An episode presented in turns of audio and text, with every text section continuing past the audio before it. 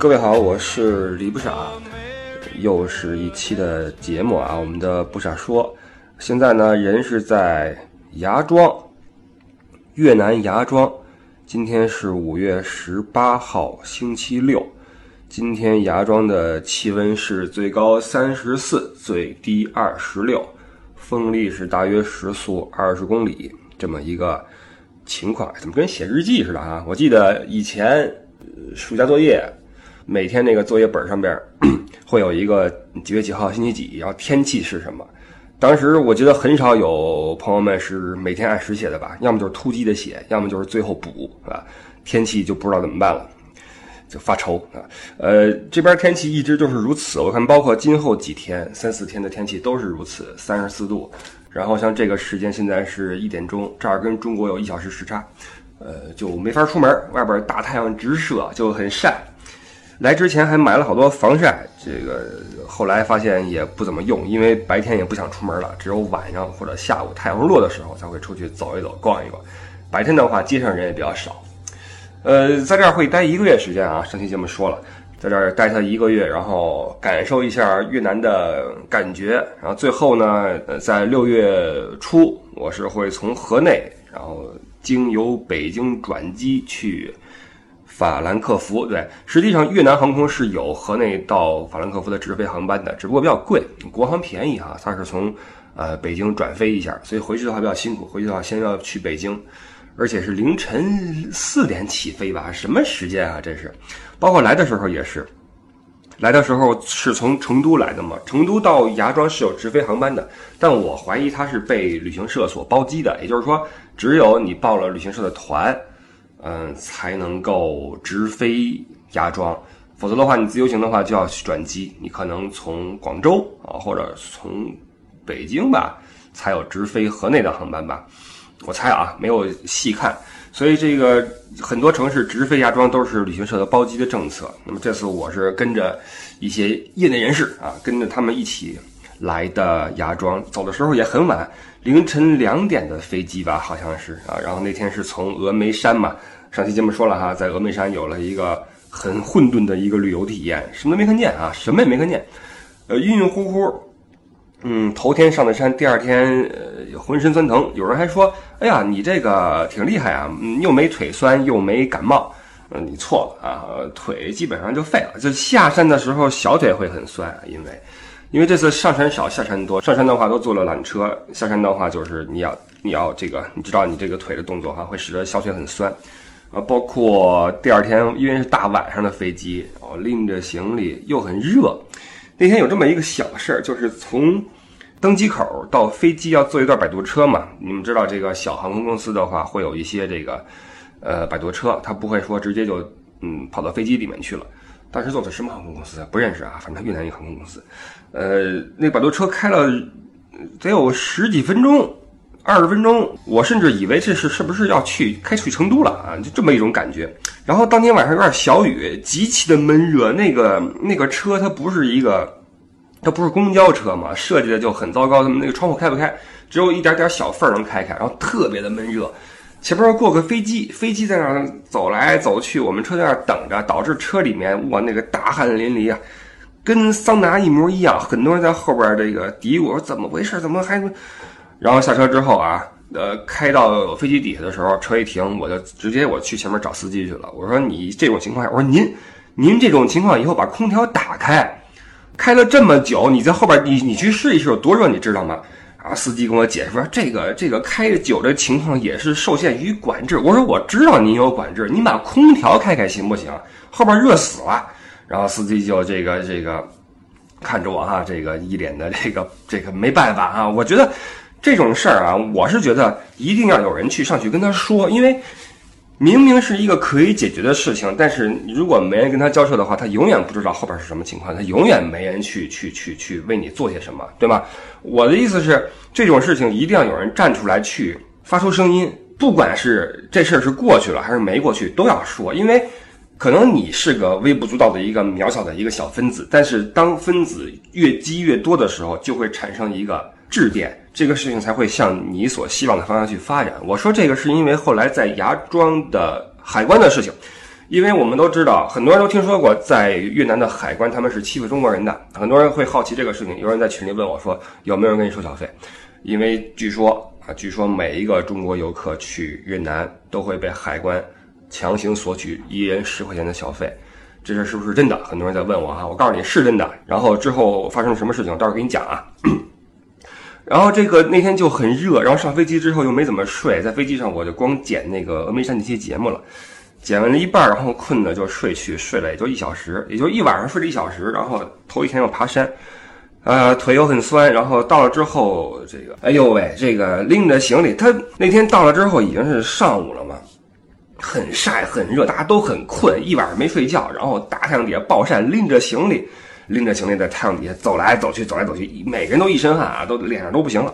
然后我这种手无缚鸡之力的文弱的这种啊，也不是书生，文弱的这种啊，这个青年就就完蛋啊，就当时就就就直接热伤风啊，开始这嗓子疼啊，也是也是空调吹的，因为进来之后得睡觉嘛，空调一开赶紧睡觉，然后叭一吹完蛋，嗓子疼、流鼻涕、咳嗽、打喷嚏什么的，然后到今天才算基本上过去了啊，过了四五天好了。这个是那次去峨眉山到这个芽庄之后，这之间的一些事情啊。这之间我没怎么活动，就啊，我在芽庄，我到了第三天才去海边，才下海去游泳。你想想之前我都干嘛了啊？跟家萎的很难受，也也算是某种水土不服啊。然后我们说海关这事儿啊，说海关这事儿，这个在入海关的时候，之前来越南之前，我在德国的时候，我就开始去查一些这方面的信息了。我一查不得了啊，因为从前一直没有关注过。这边的旅游信息，我听说了一次这个中国游客在某国海关维权被打的事情啊，被拿电棍电呀、关起来啊什么的，然后哭着喊的呀什么，然后遣返回国，好像类似这样的事儿吧。我当时没留意，因为我对东南亚这边一直就没有什么没有关注过啊，就从来没有看过，我也没有想到过我会来这边旅游。说实话，我这是这次来越南是我在亚洲啊第一次。去亚洲的另外一个国家，除了中国之外，有意思吧？我在这边就几乎没有哪儿都没去过。这次来也是觉得，哎，试试什么感觉啊？毕竟是那个跑旅游的嘛。呃，然后我就开始查，发现啊，是越南的这个海关在刁难中国游客。再一查，不是别处，就是芽庄的这个机场在刁难中国游客。每一个人要准备十块钱小费，不然的话就卡你啊。我们知道，在海关是一个没法说理的地方。我个人啊，我个人是极其厌恶海关这个岗位的工作人员的，不是说厌恶他们这个人，而是我一直有这么一个想法，就是海关这个职位会催生人性中的那种恶的因子，因为他没有监管，而且无拘无束，你甚至可以为所欲为。那仅凭你自己的一点良心和人性。可能你做的不那么过分，你不会掏枪崩了人家啊，但是呢，你几乎可以为所欲为，因为申诉无门，你只属于隶属于这个国家政府去管，所以不论是对哪儿的海关，我都不是很感觉不是很好，真的。呃，说实话，我们中国的海关在这儿已经是非常非常好了啊，就是秉公执法，然后不卑不亢，很到位，很得体。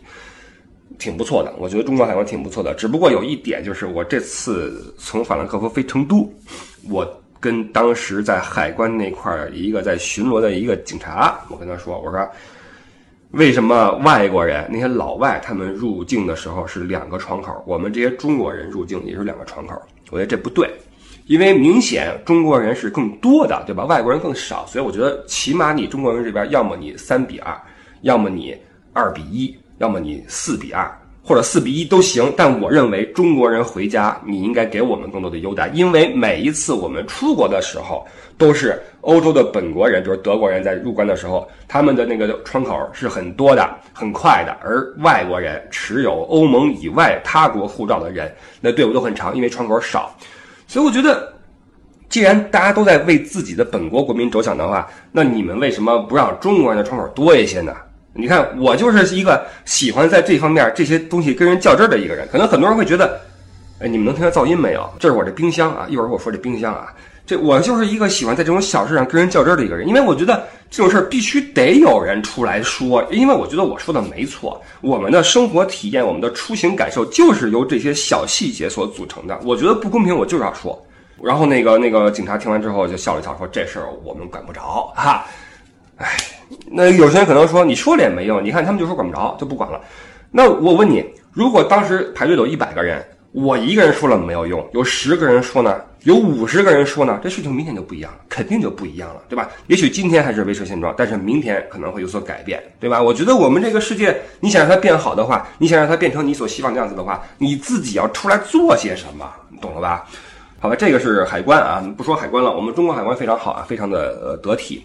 然后我一查，哇塞，不得了！这个海关啊，因为在之前在德国，我就对海关就很不爽，因为他们随意的去有有这个指向性的去筛查，呃，入境的游客或者人员的物品，他们只筛查那些非白皮的人，你知道吗？非白人的那个那个那个物品，我觉得这个很不妥，这个不对啊。当然，这个我也绝对了啊！他们肯定也会随机的抽一些这个本国人的这个箱子出来看啊，这是肯定的啊。但是百分之八十都是这个外国人，比如说亚洲人，啊，中东的，然后呢就是深色皮肤的啊，等等啊，都是这些人。我觉得这就就就就给人就不舒服了啊！当然，他们有这样做的原因啊，肯定有这个原因，我们我们不深究。但是我觉得这个令人不舒服。呃，这是海关。那么在这个网上我一看，中国当时是。很多游客被困在了芽庄海关，因为不交这十块钱过路费，然后这被粗暴的对待啊！而且这个过路费这个事情至今没有被解决，至今仍在延续。我看群里有人说啊，我去的时候从河内入境，从还有哪入境啊？没有人跟我要这十块钱，他们也在进步，也在改善自己的什么什么什么。那反正我这次入境，我看到他们是要小费啊。这个首先海关是不能够收费的，这个是很明显的一个事情啊。而他们这个收小费这个事儿呢，是有指向性的，这就更恶劣了，就是他们只收中国人的钱，不收外国人的钱，就很无耻啊。你你不管这个国家越南跟中国之间以前有过什么样的故事，有过什么样的芥蒂也好，什么样恩怨也好，但是你是海关，现在是。二零一九年，好吗？今年在这一年，我们两国之间没有过战争，没有过不愉快，没有过外交的一些辞令。你不能够因为任何原因去有指向性的只收中国游客的每人十块钱，这个十块钱收的毫无道理。有些人会自我的去安慰一下，说啊，这个是我们落地签的时候的那个工本费，就当是工本费给他吧。或者有人说，哎呀，这就当是我们援助小国。或者有人说我们这个就是花钱就图个踏实就过去了等等，我觉得这都不 OK。这些理由您安慰自己行，但是没有一条说得过去的，对吧？工本费，你入境的话，你的所有的在越南的消费什么的，这些里边含的税负什么的，足以去去抵过那一张 A4 纸，对不对？他巴不得你来去去旅游去消费，你所消费的钱足够这一张破纸的了。而且这张纸的成本怎么能是工本费？怎么能是十块钱人民币呢？这不可能，十块钱和三万多越南盾顶一碗牛肉河粉，你知道吗？那怎么能够跟这个比呢？我觉得这个不 OK。那如果你说我们这个援助小国，那小国多了。小国多了去了，对吧？我觉得咱们大国心态不能在这儿用。那还有一个说法就是，我们花钱买个平安，买个踏实。这个是一个，我觉得就是我们想过哈，我想过这个十块钱小费这个源头是哪儿来的，是什么时候开始这十块钱小费的？后来我就网上翻这个事儿，可能来自于这么一个点啊，就是。呃，首先有一这么一个说法啊，就有这么一个数据，就是越南是是世界第二还是亚洲第二啊？就是腐败最严重的国家啊，是极其腐败的一个国家。也就是说，他们这个行贿受贿是很普遍的一个一个行为啊，在这个国家之内。那么，可能这个本国的国民就习惯于在什么地方，当他有条件、有理由去为难你的时候，他会通过行贿的索贿的手法放你一马。那么我们知道，海关是一个可以通过很多种方法为难你的这么一个职位，因为海关说：“哎，你这个手机我看像是新的，我觉得它的估值超过多少多少，你这个涉嫌什么走私什么的，我就卡你，对吧？有本事你搬出法条来跟我杠，你来跟我去小黑屋，你跟我杠，你你你之后的行程什么景点你都你都忘了吧？啊，都忘。你们听那冰箱是什么玩意儿啊？到时候跟你们说啊。”呃，你们跟我杠，对吧？你杠得过，我就跟你杠。然后这个时候可能会有一些人，哎，很所谓的识时务的啊，打引号的啊，递上去可能哎二十块钱，呃五十块钱，对吧？这个对于海关来说可能是一笔小外快。那么这个时候，或者说当你身上的东西确实违规了，比如说你带了好多违禁品，呃，多余的烟呃，过多的什么食品啊，可能他不让你带，然后你塞点钱，可能就过去了。我猜啊，可能是这个原因，使得这个越南海关发现，哎，中国人他们还挺习惯，挺习惯塞钱的。这个我们要承认啊，就是我们国民确实有这么一种心态，就是当我们遇到问题的时候，我们会想，哎，花点钱行不行？花点钱行不行？这事儿在欧洲是不可能的，在欧洲，起码在德国啊，你说东欧那些国家呢，我不知道啊。在德国，包括在什么法国啊，什么这些国家，瑞士什么的，你奥地利，你要是敢行贿，你可死定了，你就死定了，你罪加一等。所以那边的国民他不可能有这个想法，更不可能这样做，你知道吗？你也可以说他们脑筋死啊，这轴，你可以这么说，但是他们不会这么做。但是我们，可能我们也经历过一些这样的时时代，哈，有这样的时代，所以我们会觉得，哎，花点钱垫点钱好使不好使？可能是因为这个原因。使得越南海关发现，哎，中国人的钱不挣白不挣，我猜的啊，所以就慢慢形成了一个只收中国人小费的这么一个习惯。那你十块钱可能不多啊，对你来说不算什么，你觉得零花钱给你了？你想想一天入境多少波中国游客，一飞机几百人。我们当时从成都起飞的时候，有两个航班同时从成都起飞直飞芽庄，两个航班，一个航班怎么着也得有二三百人吧，六百人。六百人就是六千块钱，这是两个航班啊，一天还会有其他很多的航班从中国的各个地方往越南飞。那么所有入境的中国人一人十块钱，这是多大的一笔财政收入？对于这个国家来说，或者说这不是国家啊，对于这些海关来说，这些臭海关来说，是多么大的一笔财政收入？你想过没有？巨大的一笔外来的一个黑钱，就这么给出去了。我觉得这个很不妥啊，非常的不妥。那么。这个小费的来源或者产生的原因，就是我刚才说那个啊，我猜测是这样。那么我们会有人说说，为什么一直都在给？为什么居然我们就这么服从，这么踏实的去服从？是为什么啊？这个也有一个原因是什么？就是很多人会说啊，说这都是那些旅行社的导游们他们惯的毛病，他们会这个跟客人说，每个人准备十块钱人民币夹在护照里，入关的时候递给海关，这样的话可以保证你顺利通关。然后这个事儿就被延续下来。我问了一些在芽庄本地的这个一线的导游什么的，他们说是是这样的，我们是会跟客人说加十块钱。有人这个时候可能会不高兴，说这帮臭导游啊，他们这个破坏了我们的准则，什么什么有辱国格啊。很多人会说这是我们中华人民共和国妈那个丢人的事儿，什么我们要维权，就怎么这。些事儿啊，就你就喊这个这个几嗓子很简单。当时已经有人在芽庄机场喊过了啊，结果是什么样的你也看到了，电棍直接招呼你啊，招呼你。所以这事儿你不能够这么干啊，你慢慢聊啊。这个我先说一下导游这么做的一个一个原因啊，因为我没有在这工作啊，但是我觉得这事儿咱们换位思考一下啊。如果您是本地的一个导游，然后你出于对祖国的这种呃。维护啊！我们要维护中华人民共和国的国威，灭你这个越南人的志气。这也不是志气啊！我打消你这种什么所谓的陋行，然后我这个让我们的中国人站起来，我们要跟他刚。然后你就去跟客人说：从今天开始，从我开始，我们从我做起啊！大家听我的，我们为了我们的祖国，为了我们的尊严，每个人都不要塞十块钱，我们就跟他刚啊！我们据理力争啊！我们怎么怎么样？然后这时候你会发现。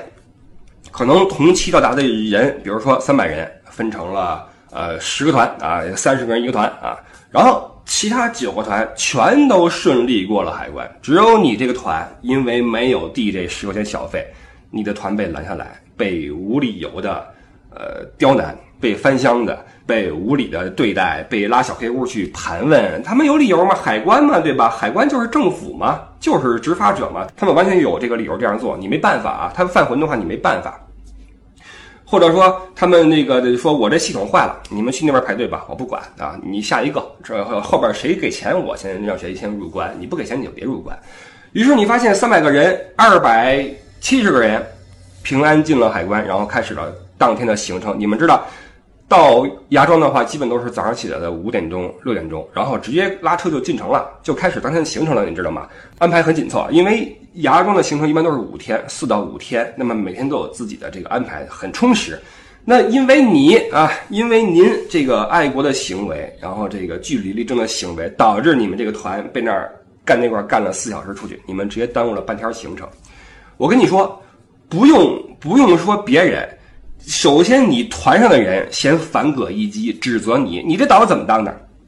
谁让你替我们省这十块钱了？我们是来玩的，不是来生气的。早知道把钱给他不就完了吗？你别跟我扯什么什么什么国家什么荣誉什么的，我们我们是来旅游的，不是来找不痛快的。这时候你怎么办？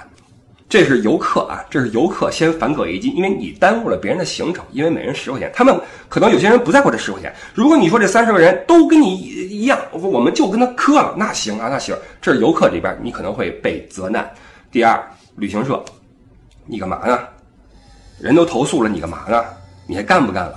这么多导游在后边等着呢啊！你不干，有的是人干。好吗？有的是人干。以后你再敢干这种事儿，你就别在我这儿干活了，你就爱去哪儿去哪儿。你去哪儿扬国威去，别在我们这个旅行社杨国威，懂了吗？你在客人那儿不讨好，在旅行社这儿不讨好。旅行社看的是什么？看的是业绩，看的是你的带团有没有投诉，你知道吗？你别说你什么，我我这人我。我战狼，我这个五星红旗，我一颗红心没有用，朋友们，真的，这个社会很现实，现实很很很很令人绝望。别闹了，是吧？别闹了，你踏踏实实该干嘛干嘛，别跟现实过不去。多么熟悉的一句话，朋友们，别跟现实较劲，对吧？我们都是被这么教育起来的，对不对？所以你看啊，游客游客不瞪你，旅行社旅行社不瞪你，你打电话给使馆有用吗？你所这个所为他奋斗的，为他所争取荣誉的这个我们的中国。打电话给使馆不是没人打过，越南海关根本就不拘你爱给谁打给谁打，因为我们的中国使馆只能通过外交辞令去跟越南的这个国家去说我们的什么什么人在哪儿被怎么怎么样了。但是越南这边完全可以说，我们是依法在对他们进行审查，我们依法在合规的范围内怀疑他们怎么怎么样，我们在进行一些自己的。呃，对吧？审问什么的，然后不巧，我们的系统出了问题，我们这儿停电了，我们这儿人手不够，突然肚子疼，去洗手间了，没回来。他有无数理由可以搪塞你的这种来自我们中国外交部的这种质疑，懂了吗？不是说中国不作为啊，不是说我们中国政府不作为，而是越南政府他完全可以无视这种质疑。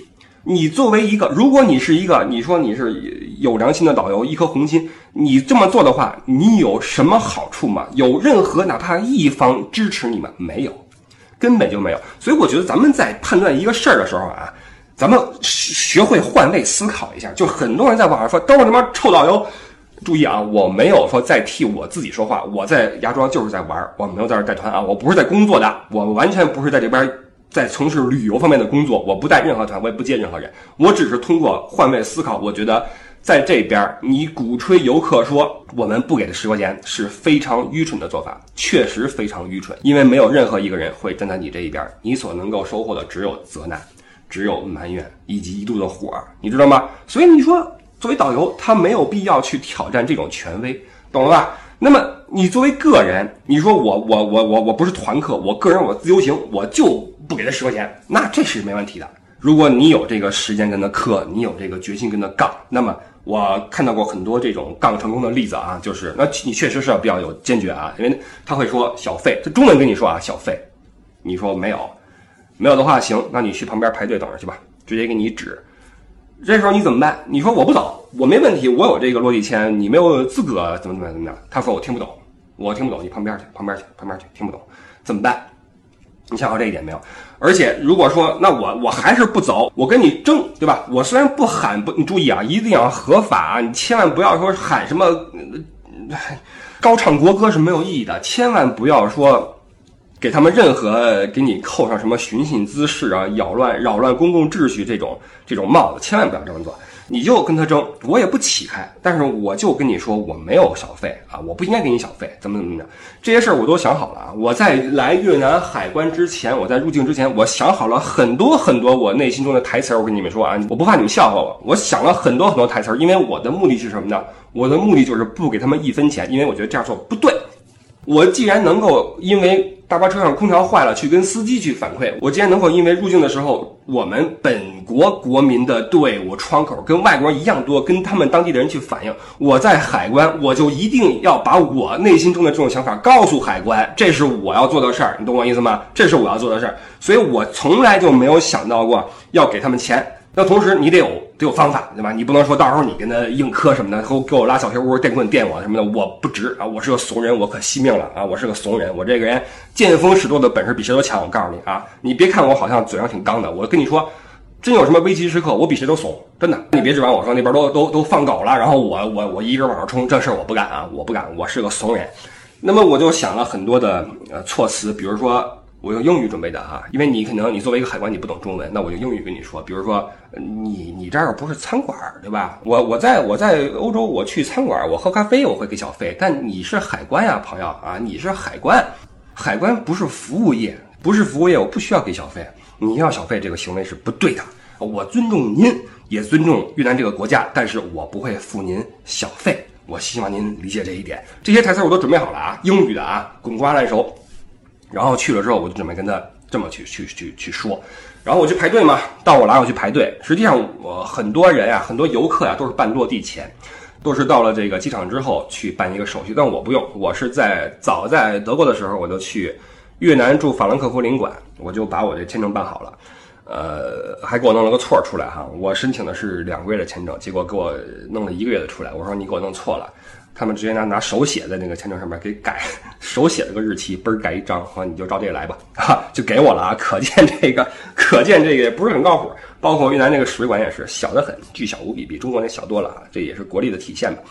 我就去了，然后首先在我前面排了很多的大妈，我后边也有很多大妈，都是旅游团的，都拿着这个那个落地签那个纸，只有我是一个护照里边贴好的签证啊，不一样。然后前面的人，我看他们每个人的护照里面都加了十块钱，肯定是有统一的组织的啊，都都准备好的。然后这个海关就拿过来，也没有你好，也没有谢谢，也没有再见，就冷脸就把你这个处理好，你就尽快入关就完了，不管你了啊，你就入关吧，也不刁难你，因为有有钱了嘛。然后有一个，我前面有一个女孩，也是团里边的，应该是啊，她明显想试一试不给钱，于是护照里面没有放那十块钱。他在我前面的前面的那么这么这么一个位置哈，然后海关翻了半天，哎，没钱啊，没钱，然后跟他说小费，然后这个女孩就当时就，她反而很不好意思的笑了啊，然后掏兜，她明显准备好了十块钱在兜里面啊，因为她随手回手掏啊，一掏掏出十块钱递给了海关，海关收了之后嘣嘣一盖章放行啊，明显他是其实是已经准备好了十块钱，只不过他没有加在护照里，他想试一试能不能不给，然后海关说小费呢，他自己反而不好意思的笑。然后我前面是个大妈啊，过去之后到我了，到我了。然后我我是这么想的啊，因为我那个签证跟他们不一样，我这个上面写的是法兰克福原来领馆办出来的。然后我说，我过去之后，我先主动开口，呃，主动出击，我说英语啊，英语非常 fluently 的英语啊，跟他说，我说先生，我这个呀，呃，签证啊是从越南驻德国使馆办的。然后呢，上面有个小错误，能看到哈，我申请到六月十五号，他们给我写到了五月十五号。但是他们做了个更改，你能看到上面有个章啊，这就是为什么它看上去有些奇怪，啊，这个就是这么回事啊。这个故事比较长，哦，这个英语哔哩吧啦一出，他一听，哟，这个好像不太一样啊，这个是不是在哪儿国外混过？或者说一看这个签证啊，德国办的啊，然后就开始啪啦啪啦翻一翻我那个护照本上面，然后什么阿根廷的签证啊，什么英国的签证啊，然后我不失时机的递上去，我在德国那个。那个永永居那个卡，我说你看，这是我在德国的那个什么证啊，一起我在德国办的这个签证，然后就我就没再说任何其他的事情，他就打开了一个机器啊，打开了一个机器，然后这那机器是一个去探这个护照真伪的一个机器，然后当着我的面去把它伸进去，然后看签证页的那个紫外线照的那个防伪的技术啊，叭叭叭看半天啊，因为我不是那个纸嘛，看半天之后给我了。然后非常礼貌的跟我微笑啊，点头微笑，然后说 thank you，然后拜拜。也就是说，他们实际上，呃，那个人啊，首先说他的外形啊，是一个明显是一个很体面，还挺帅的啊，有点像谁呢？有点像我们中国那个电视剧那个那个红人柳云龙，是叫这名吧？老演那种谍战剧的那个啊，又导又演的啊，挺帅的那哥们儿，那个挺帅的。然后非常体面的跟我微笑，穿身制服跟我微笑说谢谢，然后请请请进。我没给钱，他也没跟我要钱，你知道吗？就让我进去了，就这么让我进去了。然后到我后边那个人来，又是十块钱啊！所以这个事儿你就知道，就更恶劣了啊！我我丝毫不会因为这个有有有什么骄傲自满或者洋洋自得，不会，因为他们明显看到我这个是在我在德国生活，然后我在德国使馆办的这个啊签证，我不是跟中国的旅游团一起来的，所以他们可能觉得啊，这个人可能不懂这个规矩，或者说我跟他要钱的话，可能他会真的跟我。用流利的英语来跟我讲这个道理，我不想跟他去去去去去争这个事儿，我还是去选择欺负这些看上去没有什么外出经验的大妈们比较好。我觉得他们是这么想的，所以我就更加觉得这事不妥，你知道吗？这事不妥。然后跟我同行的所有人，每个人都交了十块钱，只有我没交。而我没交，并不是因为我有多牛，而是因为可能我这个身份卡是我我我，懂了吧？就让我觉得这事儿真的是令人感到不舒服。我相信可能很很多人听到这儿会觉得很气愤啊。这事儿我已经不气愤了，因为我这个小费这个问题、海关这个问题，我已经想了很多天。呃，大家如果是第一天听这事儿的话，可能会觉得我靠，这越南人真欺负人，什么再也不去了什么的。这些事儿其实说真的，我们不要去负气的去考虑啊。就是我们也不要说我们再也不去这个破国家，什么欺负中国人。你想来可以来，但是这个现状，我们说它的出现以及它的这个这个这个现在的这个情况，怎么去改变？大家想过没有？我是没有想出来什么好的办法。说实话，除非说，除非说所有的我们中国人统一的啊，统一的，我们从今天开始，所有入境的人都不给小费了。因为说实话，我们中国的这个外交部呀。会给你那个手机上发短信嘛？你一开机，外交部说你到了越南啊，注意不要答应什么给这些什么公职人员小费什么的啊，他会提醒你。但你不给的话，你会有损失。所以这个是我们知道，任何事情的变革都会有一帮呃牺牲的人啊，就是所谓的出头鸟，对吧？那我们的文化就是枪打出头鸟，什么什么，我们有很多这样的谚语啊，告诉我们，包括生活经验告诉我们，不要去做这些蠢人，不要去做这些。啊，让自己牺牲的人，我们要做一个啊，呃，前人栽树，后人乘凉，我们尽可能做乘凉的人。那谁去栽树呢？想过没有？谁去栽树呢？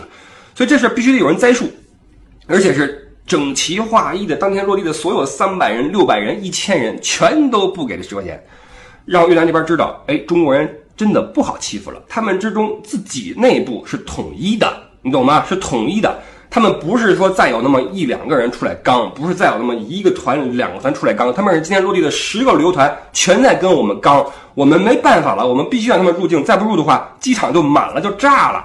到这个时候，他们可能才会更改自己的这个非法的、有辱他们自己国家形象的这种丑恶的行径，对不对？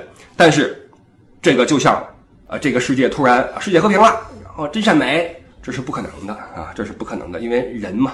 人性是很复杂的，对吧？所以这个事情，我觉得短期之内不会得到任何的更改。这个事情不会因为一部分人的身先士卒去跟海关刚，以及更大一部分嘴炮在网上说导游该死，呃，这个没骨气，我去的话我肯定不给钱。这些人更无聊啊，更无聊。你来一个试试好吗？你你换你是导游的话，你这么干一个试试，你当即失业，当天就失业。我跟你说，所以这些事儿不会因为。少部分人的刚和大部分人的嘴炮和更大部分人的无动于衷而改变，不可能。所以这个事儿是一个很 有意思的一个话题。这个事儿其实不只是一个两国之间对话的问题了，也不是一个说呃某国的海关歧视某国国民的问题。我觉得其实他们歧谈不上歧视，真的谈不上歧视，他们只是觉得中国人有这个传统，懂了吗？有这个传统，而且中国人太多了，而且有钱，你中国人觉得十块钱不是什么事儿。当然了，这个海关啊，越南的海关是必须要谴责的，因为他们这个海关这个这个行为，使得我啊，我实话实说，使得我对越南这个国家没有一丁点的尊重，懂了吗？我不会说向外交部提示我的，说尊重当地的什么法律、什么风俗。对不起啊，你们从海关这块你们就是烂的，你谈何让我去尊重你呢？对不起，我不尊重你。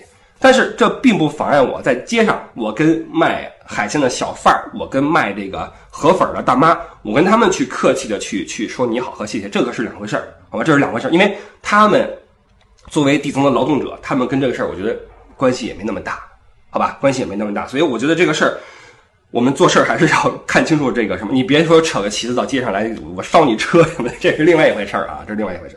所以我觉得这个国家会因为这个海关的行为而蒙羞啊！当然，这个事儿是欧洲人所不知道的，因为他们不会被刁难，不会被索要小费，这只有我们中国人知道。我觉得我们中国人，当然我们本来也瞧不起这些小国。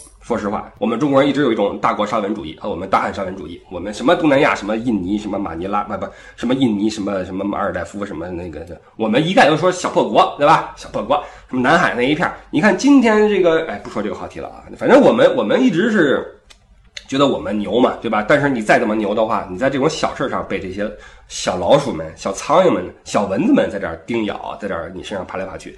也很烦啊，也很烦。那这个事儿怎么去去改变？我说实话，我也没什么好的想法啊，这个大家去讨论吧，好吧？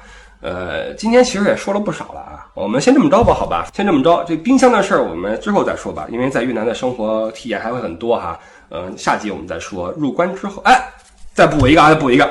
呃，海关这事儿之后，然后这个是入境的那个入境处啊，但到后来在入关，就是出机场的时候，还会有一个行李的扫描啊，一个行李的扫描，那所谓也是海关，两个人，那那那形象啊，就别提了。真的，这个公职人员啊，一定要在意自己的形象。我们总听人说去欧洲的时候，觉得他妈警察很帅。对吧？呃，意大利的警察，德国的警察等等啊，这个当然实际上也跟他们的手头的这个全能有关，手里有枪，手里有铐的，对吧？我有时候我挺替我们祖国的这个警察所鸣不平的。你你出门就靠一张嘴去调解去，你这这说实话，确实是你难以树立自己对自己的那种认可度，对吧？你搁我去的话，可能我也很难做到，说我别着枪，我戴一墨镜，我跟街上啊。一走起来跟那什么似的，呃，铁甲威龙似的，咔咔咔，我可能我也做不到。我又骑自行车，我去这家调解去了啊，那煤气费你们家多出点你们家就这事儿，你就确实是没法弄。但是您一旦穿上这身制服，你就应该注意自己的形象。然后这次在越南看到出关时候那个海关，穿个片儿鞋往那一围，然后在那查，扫每个人的行李。然后我同行的一个人呢，行李里面有一条那个电子烟啊，电子烟那个烟弹。那我也不是很懂啊，烟弹被拦下来了，说哎哎，他也不会说英语，他也不会说中文，哎，就很土啊，非常土。然后我们说怎么了？他说 come come come come 砰然后就把那个箱子拿过去，打开，然后说烟烟烟烟烟，然后比划，然后我们就知道烟啊是烟。我们说什么烟呢？然后一看是电子烟的烟弹。按说一人一条烟也没有问题啊，我不知道这个具体规则啊。他只有那一条烟，说实话。然后，那个海关来了，一男的啊，特别土，他明显不知道这是什么东西。他看到这一一条条的码到一起的话，这应该是烟，恨不能是子弹，恨不能是弹夹子，对吧？他觉得是烟啊。打开之后，左看右看，然后拆开啊，那是一盒封好电子烟烟弹。拆开，打开，掏出那个具体的一个烟弹之后，闻来闻去，闻来闻去，这东西怎么？我能知道他的想法啊，这这玩意怎么抽呢？那这是烟吗？哈，然后我们就说这这个电子烟啊，electrical，electrical，然后然后说半天，估计他也不懂啊。最后怎么处理呢？最后说哎，这个这个啊，够够够够，就走吧走吧。然后啊，然后指着手里边那个掏出来那个那一小盒烟弹啊，这个这是自己啊，这我的了啊，我的了，走吧，这是我的了。就这么啊，就这么把你这么一个烟弹给没收了。咱不说这多少钱啊，不说多少钱。首先，你不知道这什么玩意儿，你闻来闻去不知道怎么用啊，你也肯定也不是抽电子烟的主啊，肯定不知道什么东西。一是你不知道什么东西，第二，你就这么随便索要游客的财物，你合适吗？你行不行啊，朋友们？到底还是寄出了金句啊？行不行啊？别闹了，真的，这什么海关这事，真的太丢人。当时我们所有人都笑了，我们所有人都说。就就这样啊，他也无所谓，你耻笑他无所谓，我干的就是这不要脸的活儿，所以那怎么办呢？我们就那就给你吧，就给你吧，就当我们可怜您了，好吧？我们可怜您了，就走了。这是入关的前前后后啊，所以你就回想我那句话，你说你叫我怎么尊重当地的什么法律法规，尊重什么？我不尊重你，说实话，行吧？伴随着冰箱的轰鸣，我们这期先这么着吧，好吧？我们后面的事儿我们之后再说啊。入境之后。经历了什么事情，然后吃了什么，玩了什么，呃，本地的老百姓都怎么样？我们留着下期再说，好吧？这里是不傻说，感谢您今天的收听，我是李不傻，再见。kiss me goodbye and write me while.